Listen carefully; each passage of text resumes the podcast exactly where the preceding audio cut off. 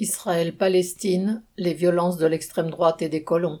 La ville palestinienne de Wara, située dans le nord de la Cisjordanie, a été attaquée dans la soirée du dimanche 26 février par des groupes de colons devant des militaires israéliens passifs, voire complices. Plusieurs centaines de personnes venant des colonies israéliennes implantées autour d'Owara ont pu en toute impunité se livrer à un pogrom anti-palestinien, saccageant et incendiant de nombreux bâtiments, détruisant une centaine de voitures et blessant une centaine de personnes. Un Palestinien a trouvé la mort, victime d'après ses proches des tirs de soldats israéliens. Ce déchaînement de violence des colons intervient après que deux d'entre eux ont été tués par un tireur palestinien. Mais cet attentat faisait lui-même suite à un raid mené par l'armée israélienne à Naplouse mercredi 22 février qui a fait onze morts et une centaine de blessés, ce qui en fait le plus meurtrier depuis 2005.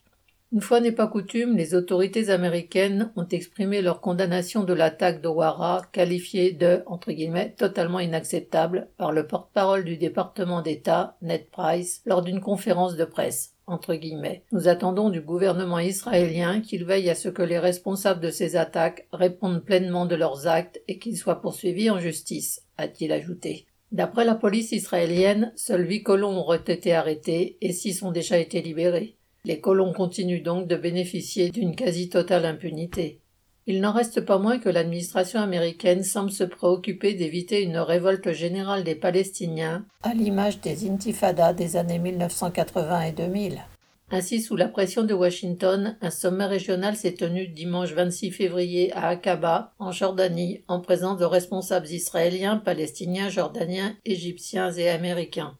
Ils se sont engagés à, entre guillemets, prévenir toute nouvelle violence et à œuvrer en vue d'une désescalade, selon les termes du communiqué final, notamment en arrêtant les mesures unilatérales pendant une période de trois à six mois. Mais quelles que soient ses intentions, même le Premier ministre Benjamin Netanyahou n'a pas les mains libres. Pour disposer d'une majorité à la Knesset, le Parlement israélien, et rester au pouvoir, il a besoin du soutien de l'extrême droite qui compte ainsi plusieurs ministres dans le gouvernement et ceux-ci ne se sont pas gênés pour exprimer leur désaccord, entre guillemets. Je ne sais pas de quoi on parlait ou pas en Jordanie, a réagi l'un d'entre eux. Un autre dirigeant du parti extrême droite sioniste religieux a déclaré entre guillemets, il n'y aura pas de gel des constructions et des développements dans les implantations, même l'espace d'une journée, et c'est sous mon autorité. L'arrivée de l'extrême droite au pouvoir et son influence de plus en plus décisive sur la politique du gouvernement suscitent l'inquiétude dans une partie de la population. Depuis des mois, des manifestations réunissant des dizaines de milliers de personnes ont lieu chaque samedi pour s'opposer au projet de réforme du système judiciaire. Ceux qui manifestent craignent, à juste titre, que la diminution des pouvoirs de la Cour suprême permette aux partis d'extrême droite d'accroître leur emprise sur la vie politique et sociale. Il est vrai que parmi les initiateurs des manifestations figure l'ancien Premier ministre de droite Yair Lapid, qui cherche à revenir au pouvoir en confortant son image d'opposant à Netanyahou.